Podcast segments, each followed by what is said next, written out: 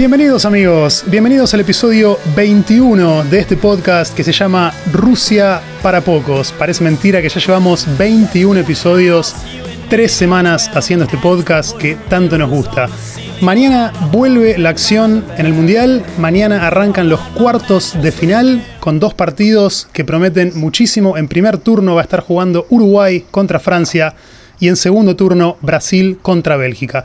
Vamos a meternos ya mismo, porque tenemos un programa cargado de cosas para discutir. eh, vamos a meternos ya mismo en el análisis futbolístico, así que voy a hacer entrar, como siempre, a mi compañero del aire desde Mar del Plata, Argentina, Marcos Mono McDougall. ¿Cómo estás, Mono? ¿Cómo estás? ¿Todo en orden? Esperando, esperando poder las visitas. Se sintió un poco raro tener dos días sin fútbol. Eh, habíamos tenido un solo día de pausa hasta ahora, eh, a mí se me hizo un poquito largo, no sabía bien qué hacer con mi tiempo libre. Sí, igual el programa, el programa no, lo, no lo sintió, lo llenamos bastante bien. Ayer, el episodio de ayer, lo escuché esta mañana y me gustó bastante. Fue bastante ameno. espero que los oyentes compartan. Fue un episodio bastante entretenido para escuchar. Sí, sí, sí, sí. lo- lo- lo- es que además eh, te- te- es- son uno o dos días nada más, entonces es como que podés poner una pausa y, y, y- y- reflexionar un poquito sobre lo que venís viendo. Eh, estás todo el tiempo analizando sobre la ola, estás eh, eh, arriba de la ola y nunca tenés tiempo de mirar a ver qué, dó- dónde estás parado. Bueno, con uno o dos días no es tan grave, ¿no? no es que pasaron una semana sin fútbol. Exactamente. Vamos a ver, eh, decía recién, mañana en primer turno va a estar jugando Uruguay contra Francia, después más tarde Brasil contra Bélgica, en lo que es el, lado fuerte del cuadro. Están ahí los cuatro equipos que a priori uno espera que sean los que, los que peleen por el título. Eh, ayer dijimos que íbamos a, a tratar de tener algún testimonio de, de algún amigo uruguayo. Y hoy me comuniqué con un gran amigo mío que hacía tiempo que no hablaba con él, eh, pero me alegra mucho tenerlo hoy en el podcast con nosotros para contarnos un poco cómo se está viviendo este, este camino de Uruguay en el Mundial. Eh, tenemos con nosotros acá en el aire desde Rusia, porque él está en Rusia siguiendo a la Celeste, a Mateo Kosman. ¿Cómo estás, Mateo? Buenas noches, Hernán. Muy bien, muy bien. Te saludo acá de Nizhny Novgorod. Nizhny Novgorod, donde mañana va a estar jugando Uruguay-Francia. Así que mañana a las El, 17 horas. el lugar donde nos comimos tres. Estamos muy nerviosos. Acá aclara el mono que es el lugar también donde Argentina perdió 3 a 0 contra Croacia. Eh, ¿cómo, ¿Cómo está el clima por ahí en, en Nizhny en este momento? Acá me acabo de alejar un poquito de la, de la principal de la peatonal. Había un duelo de hinchadas entre los franceses y los uruguayos. Eh, puedo decir favorablemente que había bastante más uruguayos que franceses, por suerte. No al nivel de los argentinos, que ahí ya es, ya es un, un volumen más, más, más grande de gente, pero, pero sí, sí estaba, estaba lindo el ambiente. Mateo, eh, contanos un poco cuánto hace que estás en Rusia y cómo ha sido tu camino hasta ahora eh, siguiendo a Uruguay. ¿Por dónde pasaste? Bueno, Rusia, Rusia es, eh, es, mi, es mi cuarto, mi cuarto mundial y bueno, arrancó en Ekaterimburgo eh, con el primer partido frente a Egipto. Ya estamos de- desde el 13 de junio acá, eh, alentando de- desde el comienzo. Todo empezó, bueno, éramos, somos ocho uruguayos y, bueno, por suerte hasta ahora venimos experimentando solo, solo victorias y, bueno, muchos muchos aspectos del viaje. El vista futbolístico, muy positivo. Uruguay Uruguay está, está fuerte, como siempre, hu- humilde y jugando un fútbol eh, conservador y, técnico. Eh, después, desde el punto de vista de lo que es el viaje, Rusia es un, es un país impresionante. Eh, ya cubrimos mucha distancia porque nuestro grupo no, no, no tuvimos capaz que tanta de, visitar ciudades así tan grandes como, como le pasó también a Arge- a Argentina. Nosotros nos tocó eh, Ekaterimburgo, luego nos tocó Rostov y después nos tocó Samara. O sea, Rostov contra Arabia Saudita, después Samara contra Rusia. Claro. Y después tuvimos que ir a Sochi a jugar contra Portugal. Y ahora estamos en Nizhny para jugar contra eh, los franceses. Y bueno, eh, si ganamos estaríamos yendo a San Petersburgo, primer ciudad grande que visitaríamos para jugar un partido. Te iba, te iba a preguntar, eh, la idea es seguir a Uruguay hasta donde llegue en el Mundial. Sí, Uruguay hasta, hasta, hasta, hasta que pierda. Espectacular, Sí, hasta que- espectacular. Sí, sí, sí, por suerte. Me dijiste recién que este es tu cuarto mundial. Eh, ¿cómo, ¿Cómo comparás el, a ver, el, clima que se vive ahí, la organización, la fiesta en general con mundiales anteriores? ¿Qué te parece Rusia 2018? La verdad, la verdad que eh, es, el, es el más, del punto de vista de ambiente y de, gente y de volumen de, de, locura y de intercambio, yo creo que este es el, que más me ha sorprendido, especialmente en la capital de Moscú.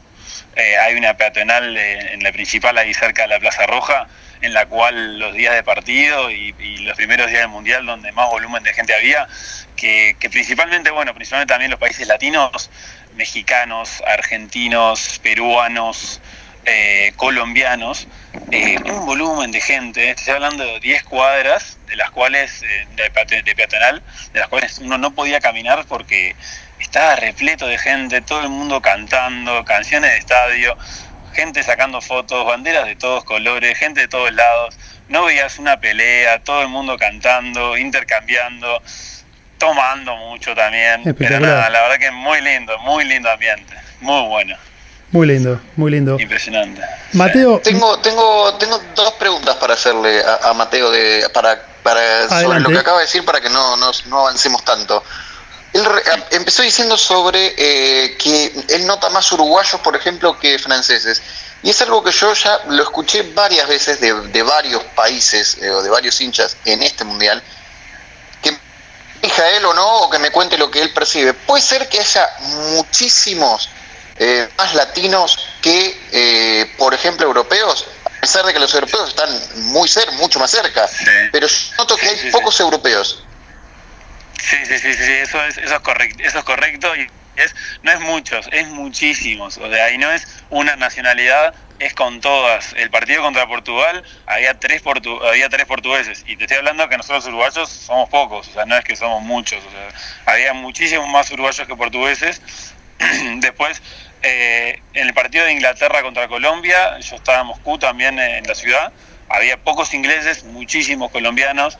Ahora contra Francia hay pocos franceses. Eh, hablé con muchos argentinos y me dijeron lo mismo del partido eh, en general y en, los partidos también México, México, Alemania, lo mismo. Ahí había un poquito más alemanes, pero de, todas formas, el europeo no sé si es un poquito reacio con Rusia o qué, pero el latino tiende a, ser más, más caliente con esto del, mundial y de, hacer más esfuerzo para venir a alentar a su. Sí, Perú llevó muchísima gente. Se vio mucha gente de Perú y de Colombia también.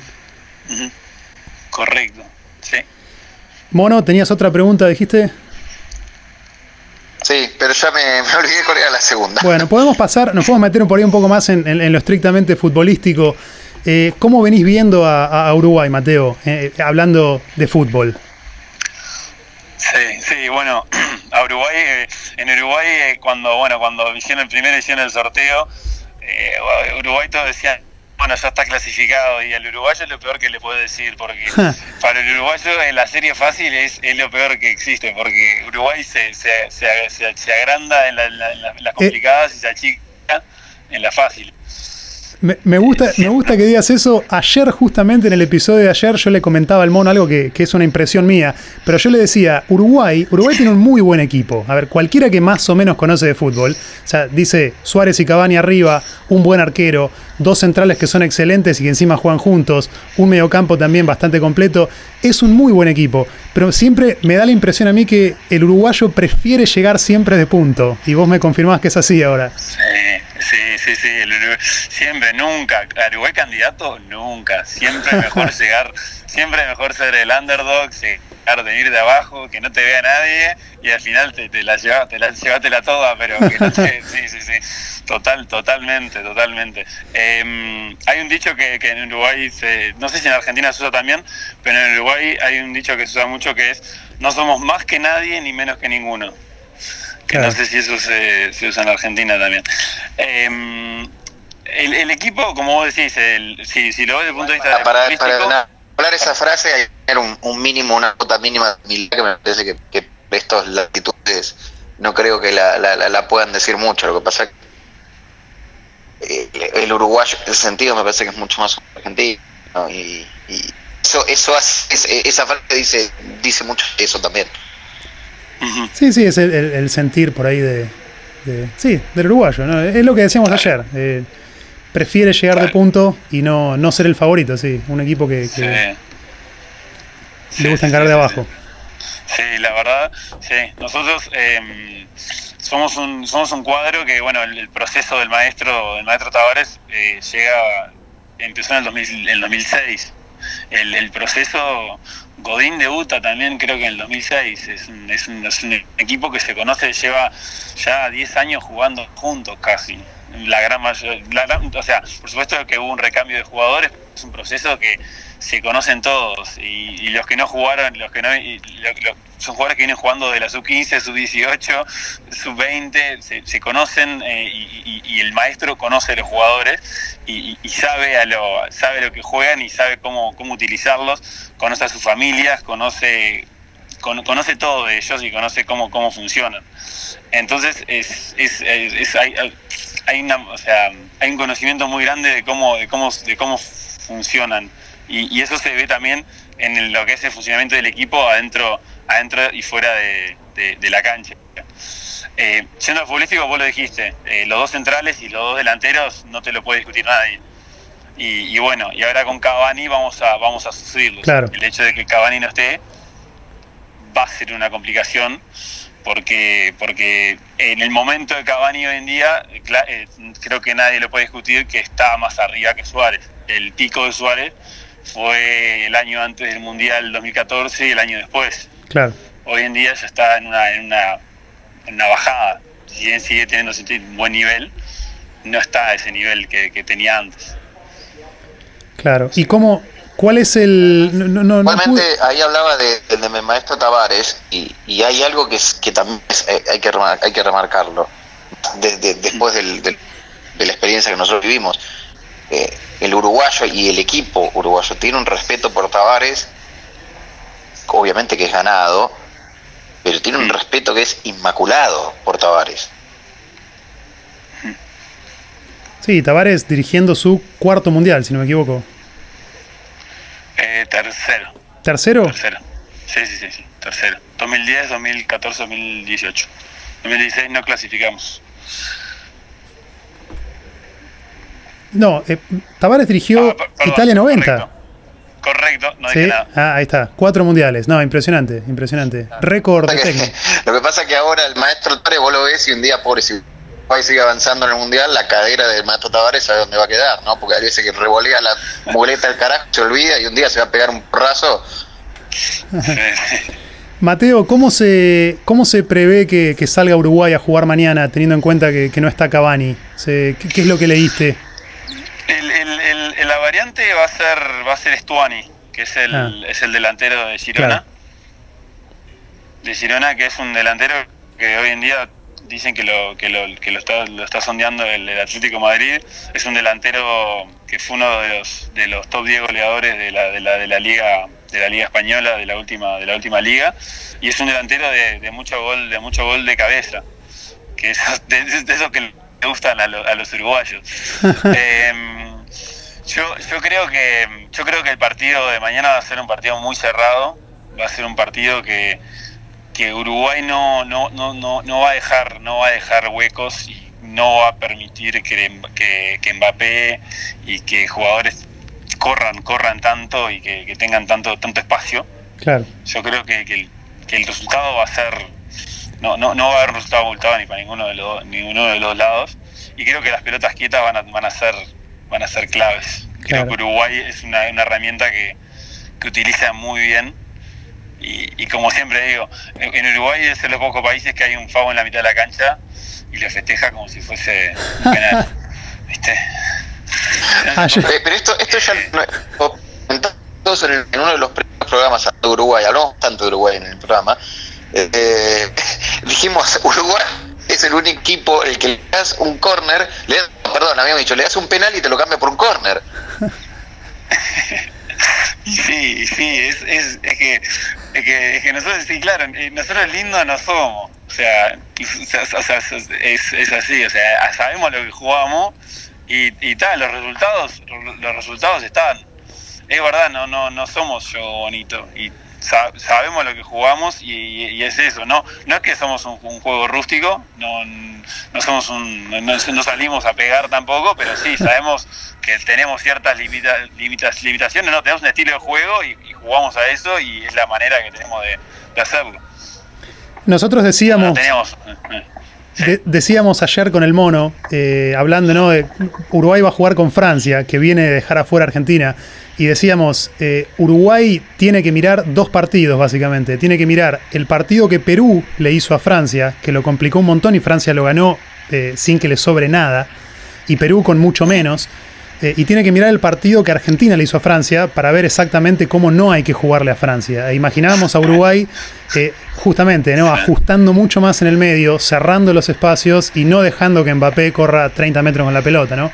Justamente lo que decías recién. Sí, sí. Eh, lo, raro de este mundial es que quedaron los cuatro equipos más fuertes que siguen en carrera, están los cuatro del mismo lado. Es, bastante claro que un lado del cuadro quedó más duro que el otro.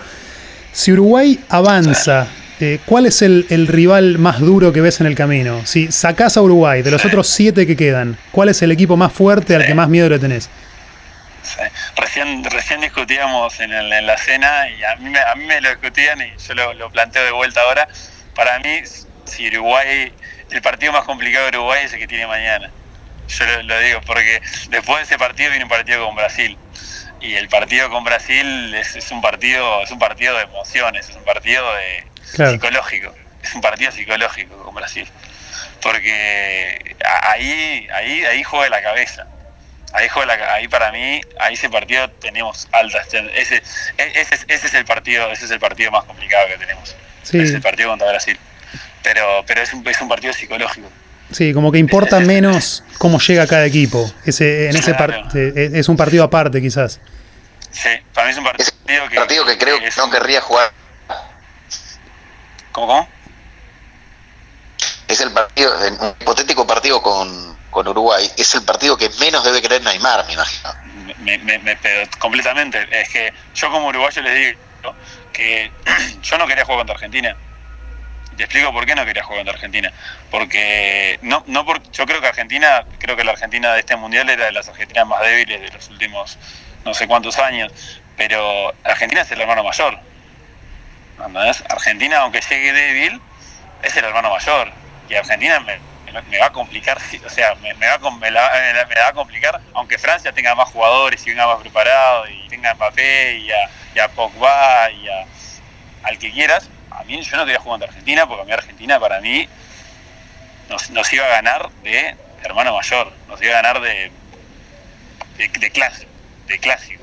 Claro. Está, capaz que es, capaz que Pero eh, eso, eso, eso también nosotros lo dijimos pero no tanto por, por la cuestión rioplatense de argentinos y uruguayos, sino también un poco, lo, lo podés eh, expandir un poquito a Sudamérica, porque nosotros decíamos, qué jodido que podía, nosotros haciendo hipotéticos cruces, decíamos, qué jodido que puede ser un cruce con Perú. ¿Por qué? Mm. Porque jugamos la eliminatoria todos juntos, no es lo mismo, yo preferiría jugar, por ejemplo, o con Australia, o con Dinamarca, o incluso con Francia, si era necesario, como segundo, siempre suponiendo, ¿no? Partíamos de una premisa de que el Mundial de Argentina iba a ser otra cosa, no lo que fue. Pero en nuestra cabeza, nosotros hacemos un, un, juego y decimos, pucha, qué bravo que va a ser Perú. No solo porque Perú juega bien, sino porque nos conocemos, porque jugamos eliminatorias. Eh, y así y así nos pasa a todos los americanos. Pasa también en la Copa Libertadores. Cuando vos tenés un cruce del mismo país, y vos decís, uy, no importa ya cómo viene. Vos decís, uy, este me conoce las mañas, me conoce por qué lado claro, por qué, parte tengo débil.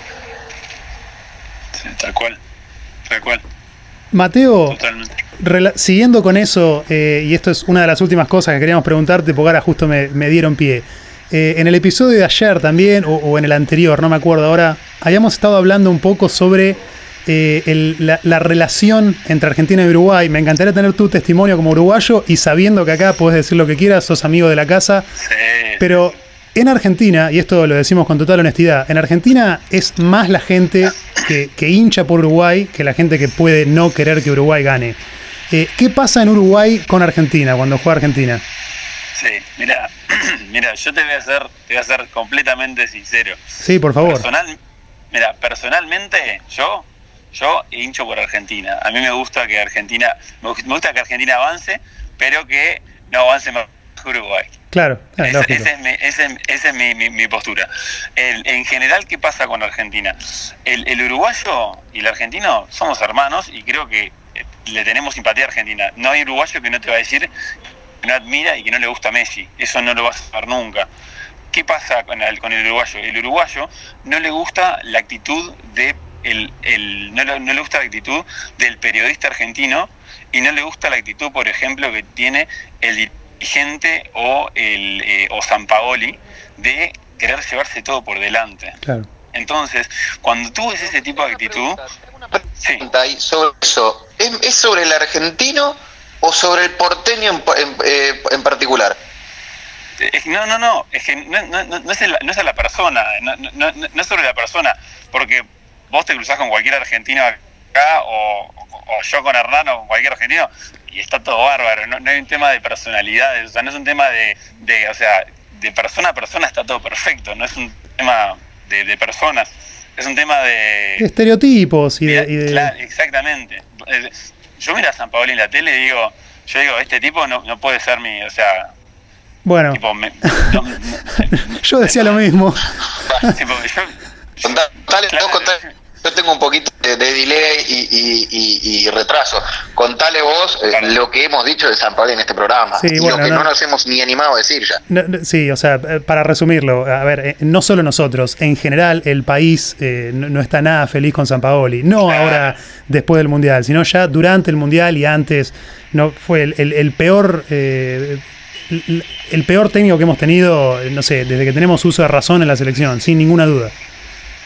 Claro, sí, no, yo creo que creo que el, yo creo que al, al, al, uruguayo lo que con, con eso, yo creo que al uruguayo lo que le pasa es que viendo, capaz que hablando un poco con lo que pasa con el maestro ahora, o lo vemos un poco lo que nos, lo estamos haciendo nosotros, que vos ves a Argentina y vos sacás a San Paoli, capaz que con sacar a San Paoli solo no solucionás nada, que es un problema mucho más de fondo. Que ves, que se prende la tele y ves a, a, Caruso Lombardi y a toda la gente, a todos puteando. Y decís vos, ¿qué, ¿qué les pasa? O sea, el, uruguayo siempre dice, quiero que pierda Argentina, no porque quiera que pierda Argentina, sino porque quiero ver a Lieberman putear después porque te, te cagás de la risa. Ese, es el comentario. Ese, ese, Ay, hoy, hoy, me tomo, me abro una cerveza y miro a Lieberman. Es eso lo que dicen.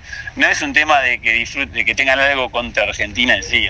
es más un tema de, de que no pueden creer que con todo lo que tienen para que le haya bárbaro le va mal. Claro. No sé si se entiende. Se entiende, se sí, entiende. Nos ganó el machismo, nos ganó el machismo. Sí. Y, y un último comentario. Eh, a mí me, me, a mí algo que me hace ser más pro Argentina es el brasilero. Me molesta mucho el brasilero. Te voy a poner aplausos de fondo. Tenemos aplausos de fondo, vos no los escuchás, pero hay aplausos. No, no, pero te voy a explicar qué me molesta brasilero. El brasilero acá, el brasilero acá en Rusia odia al argentino. Te voy a explicar, no me molesta que el argentino, porque si quieres odiar al argentino, está bien, cada uno odia a quien quiera, puedes odiarlo. Me molesta que odie al argentino, pero te hace cantitos para que todos odien al argentino. Entonces te canta América Latina, menos Argentina. Lo, hemos dicho, lo hemos dicho. no, además, y te mira con cara de vos, dale, cantá vos también. Yo digo, vos, vos, Barazuca, si vos querés cantar, cantá, pero a mí no me vas a cantar. ¿Entendés? Tipo, no, tipo. Grande, Mateo, qué fenómeno. Tipo, no, tipo, no me, la gilada no, o sea, no, no, tipo, todo bien, pero no, viste, no, me molesta el. Claro, si vos que sos buchón, sos buchón, pero no, a mí no me, a mí no me sumes a tu jueguito. Espectacular, espectacular.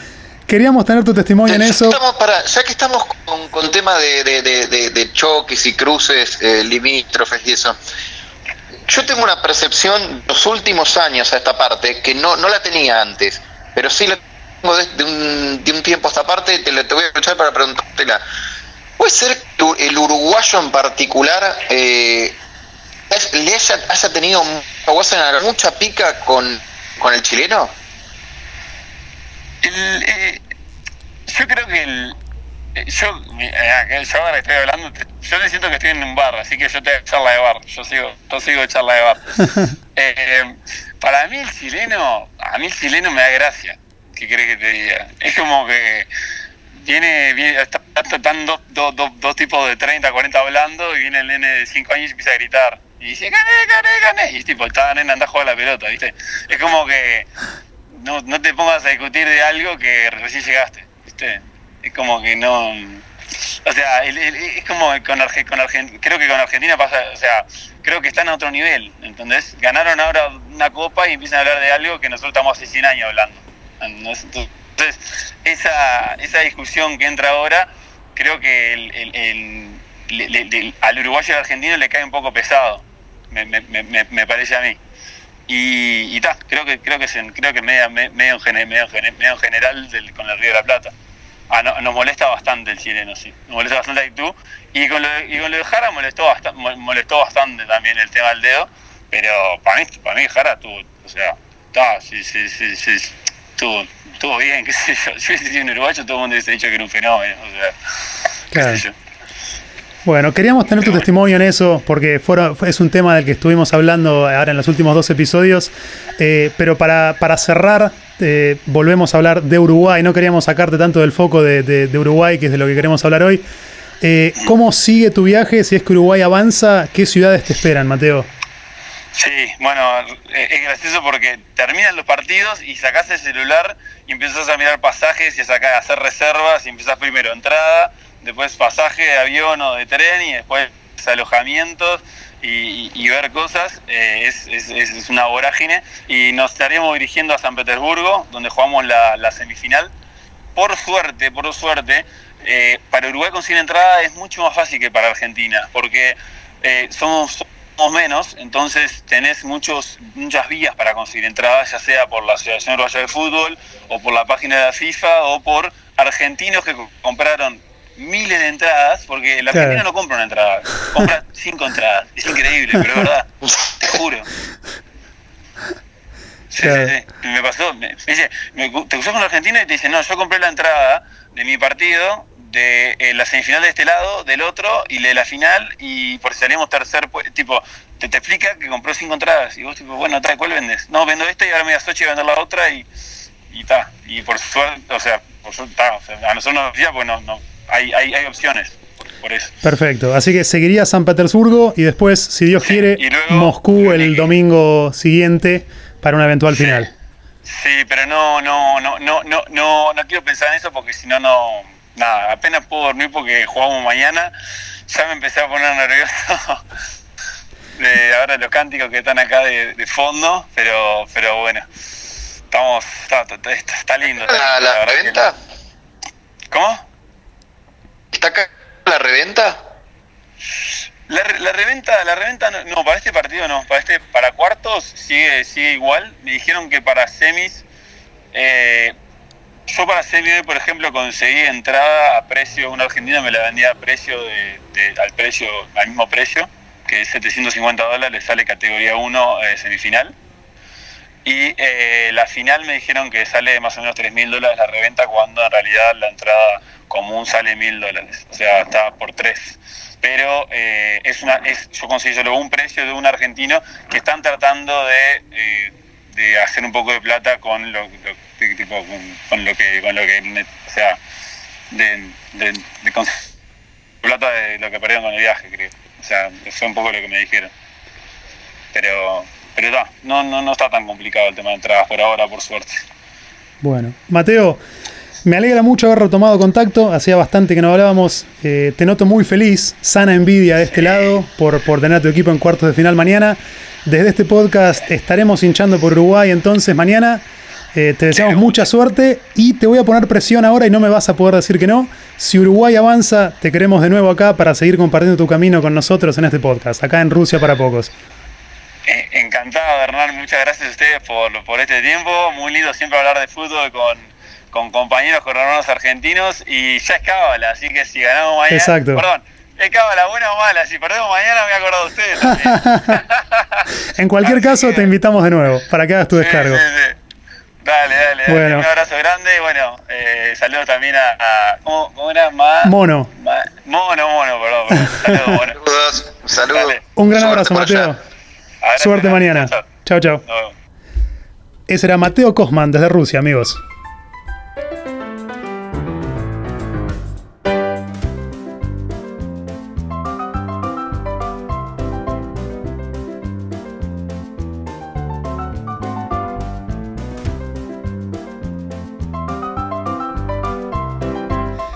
Y ahí se fue Mateo.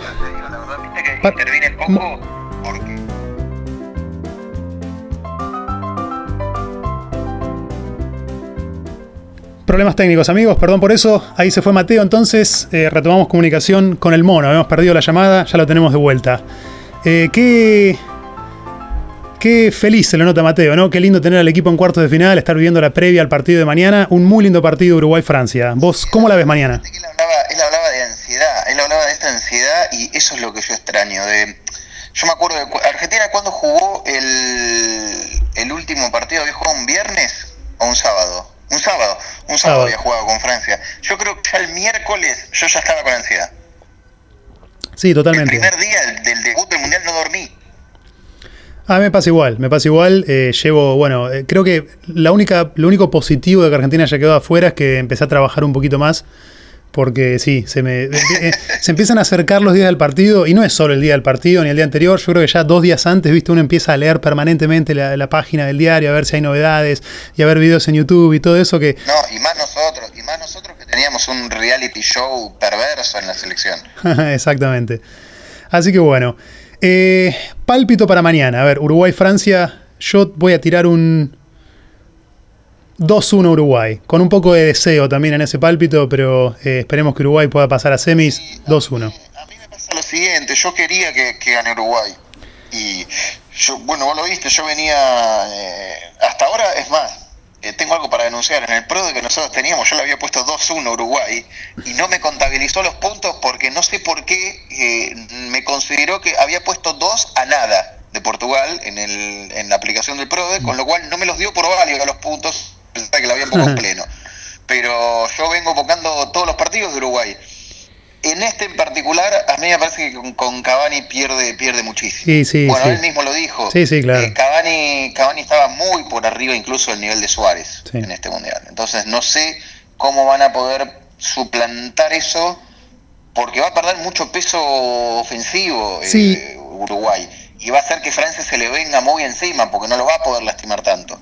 Sí, pero le tengo guarda. Yo, a ver, de nuevo, voy a decir otra vez, yo creo que Francia tiene un gran plantel, pero para mí, o sea, a ver, el, partido donde, donde más demostró fue contra Argentina, pero Argentina le hizo la vida lo más fácil que se la podía hacer.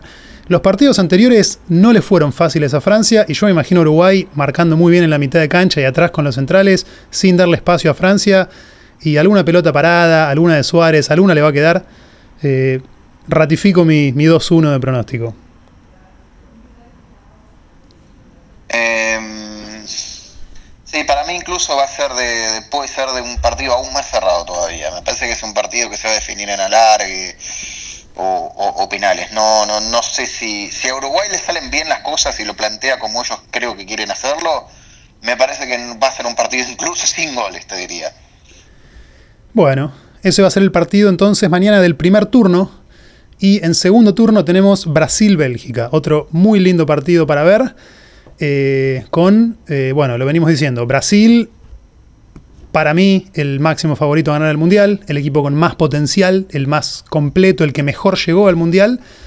Eh, y Bélgica, que es un poco un signo de pregunta. Un equipo que ataca muy, muy bien, con mucha gente. Hay que ver cómo defiende. Se va a enfrentar por primera vez a un rival fuerte de verdad y hay que ver eh, si sale con esa línea de tres, con los volantes laterales que son más ofensivos que defensivos. Puede ser un partido de, de- de ida y vuelta feroz si Bélgica sale realmente a, a jugar como siempre hace. Sí, igual a mí ese partido de ida y vuelta feroz que vos planteás me parece que eh, no le conviene a Bélgica. No, para nada. Ese partido es un partido para Brasil, claro.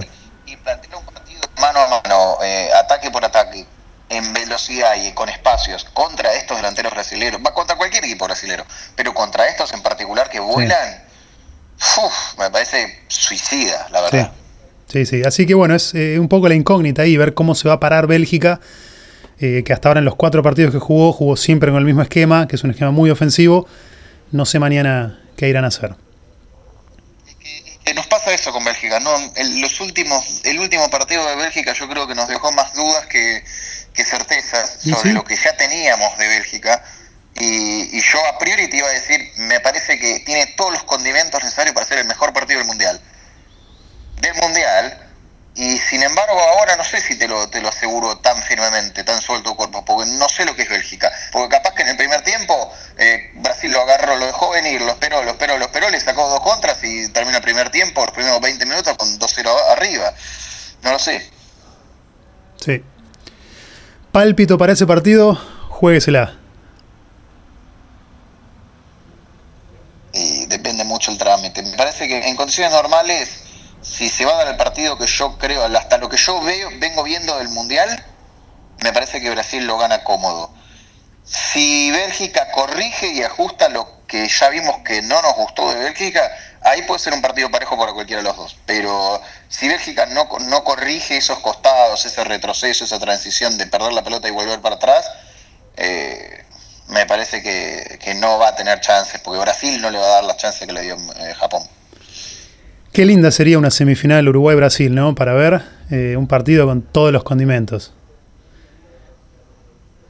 Sí, sí, sí, sí, sí. Ese sería un partido con, con, mucha pica. Hoy Ruggeri salió a decir, por favor, que, que Uruguay meta la cola porque no toleraría una final Brasil-Inglaterra. Así que pidió por favor que los uruguayos hagan algo al respecto. Y hablando, hablando de los uruguayos y ese partido, Acabo de ver hace media hora que el maestro Tavares dijo, con Pitana no ganamos nunca. Y ya, y bueno, puede ser también... Ayer, lo hablamos ayer, era innecesaria esa postulación de Pitana como el árbitro. Era completamente innecesaria. Lo podrían haber puesto a dirigir Rusia-Croacia. O, o, el otro, el eh, Inglaterra-Suecia. La verdad no, la verdad me hace ruido, no, no, no, no, no puedo entender el porqué. No puedo entender el porqué porque me parece que lo condicionaron para los dos equipos a que Pitana tenga que hacer el partido perfecto. Sí. Sí, sí. Leí por ahí que Pitana es candidato a dirigir la final, como que está en un grupito reducido de árbitros pero que. Vamos, a ver mañana. Pero claro, claro. si se va uno de los dos equipos diciendo, denunciando un escandaloso arbitraje, saben, no hay chances. Sí, sí, sí. Bueno. Lo veremos mañana entonces. Eh, nosotros llevamos mono ya 38 minutos de grabación casi. Vamos a cortarlo acá entonces y estaremos hablando mañana, una vez que ya haya vuelto el fútbol, para ver lo que pasó en Brasil, eh, eh, Uruguay-Francia, ah, perdón. te, comento algo que, lo quería, no lo pude comentar cuando estábamos charlando por, razones técnicas del delay. hay encuestas, ya aparecieron encuestas acá en Argentina y que ratifican esto que veníamos diciendo. Eh, le preguntaron a dos encuestadoras muy importantes, muy reconocidas, le preguntaron cuáles eran eh, los equipos que quedaban en el Mundial por los que hinchaban con Argentina eliminada. Uruguay dio arriba del 60%, las dos encuestadoras, y el siguiente equipo que le seguía eh, me parece que tenía un, un 4%. Es decir, no, había, no había segundo lugar, era Uruguay o nada, básicamente. Claro. No, sí, no, sorprende. A ver, no sorprende, se lo comentamos a Mateo recién y lo venimos hablando. El argentino siente una simpatía por Uruguay. Eh, me gustó la honestidad de Mateo para responder. Eh, y sí, no sorprende tampoco que, en Uruguay se genere eso de, a veces querer que Argentina pierda para ver el show mediático después, ¿no? Sí, es que nosotros mismos no, no, nos pusimos en ese lugar de, de yo me, quedé con tantas ganas de, seguir preguntándole, la verdad no, no teníamos condiciones técnicas idóneas como para poder eh, hacer un ida y vuelta más fluido, pero me quedé con un montón de ganas de preguntarle de qué vieron de San Paoli, qué es lo que ven a la distancia, qué vieron en el Mundial, porque además el contraste es tan alto, porque vos lo ves al maestro Tavares eh, y vos después lo ves al, al, impresentable este, porque es, ridículo, es un impresentable, que ahora, ahora está cerrado un contrato diciendo, hoy, hoy yo no, sé si lo, alcanzaste a leer, eh, rescindieron contrato todos los ayudantes del cuerpo técnico de él. Es decir, San Paolo hoy no tiene cuerpo técnico. Claro, bueno, es muy difícil imaginar que siga sin cuerpo técnico, ¿qué, va a hacer? No, él, quiere, él, él manifiesta que quiere ir a dirigir la Sub-20 y la Copa América del 2019. Bueno. En fin, veremos, veremos cómo sigue esa historia. Eh, vamos a cortarlo acá porque tenemos ya 40 minutos. Justo lo que estábamos diciendo, el amarillismo, Pero, eh, terminamos en eso. Nos guardamos esos cartuchos para los días que vienen sin partidos después de los cuartos de final. Vamos a tener a Mateo de nuevo acá, si Dios quiere, ya sea porque trajo suerte o para que haga su descargo si es que lo mufamos. Eh, esperemos que le vaya bien Uruguay mañana. Este podcast se declara oficialmente hincha de Uruguay en el partido de mañana. Eh, y bueno, nada, eso. Yo lo, te despido acá entonces, mono, y hablaremos mañana ya con los resultados puestos para ver qué pasó en el arranque de los cuartos de final. Dale, me parece perfecto. Un abrazo, mono. Hasta mañana. Abrazo, saludos, hasta mañana. Ahí se fue el mono, amigos. Eh, tuvimos una gran conversación con Mateo, un amigo a quien, bueno, le mando un saludo y le deseo una vez más lo mejor para el partido de mañana. Alguien con quien no hablaba hacía bastante tiempo. Y qué lindo, ¿no? Qué lindo ver a la gente feliz, alentando a su equipo todavía, siguiendo en carrera y viviendo las horas previas al partido con esos nervios que a uno siempre le agarran. Eh, qué lindo que es el Mundial. Y qué lindo que es hacer este podcast, que lo pueden escuchar entrando a www.soundcloud.com barra Rusia para pocos, o pueden si no suscribirse vía iTunes. Y para hacernos llegar cualquier tipo de comentarios, se bajan la app Telegram y buscan el, el grupo de discusión que se llama Rusia para pocos, igual que el podcast. Todo junto y en minúscula, Rusia para pocos, ese es el nombre de discusión, el nombre, perdón, del grupo de discusión oficial de este podcast. Amigos, yo me voy a despedir acá. Es jueves por la noche hoy. Mañana viernes volverá el fútbol, volverá la acción al Mundial. Cuartos de final. Bélgica, Brasil y Uruguay, Francia. Estaremos mañana, como todos los días, discutiendo lo que haya pasado con esos partidos. Chao, hasta mañana.